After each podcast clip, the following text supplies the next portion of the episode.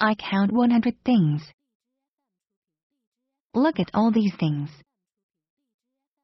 I count 100 paper clips. What can I make? I can make a maze. I count 100 gumdrops. What can I make?